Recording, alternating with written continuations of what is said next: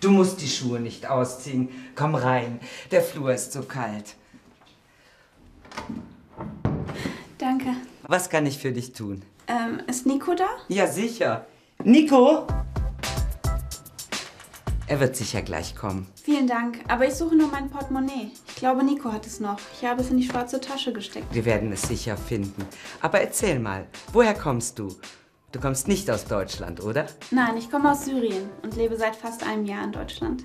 Bist du allein in Deutschland? Nein, ich bin mit meinen Eltern hier. Und hast du Geschwister?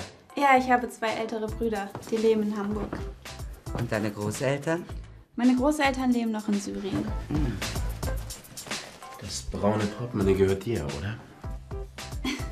Ja, danke.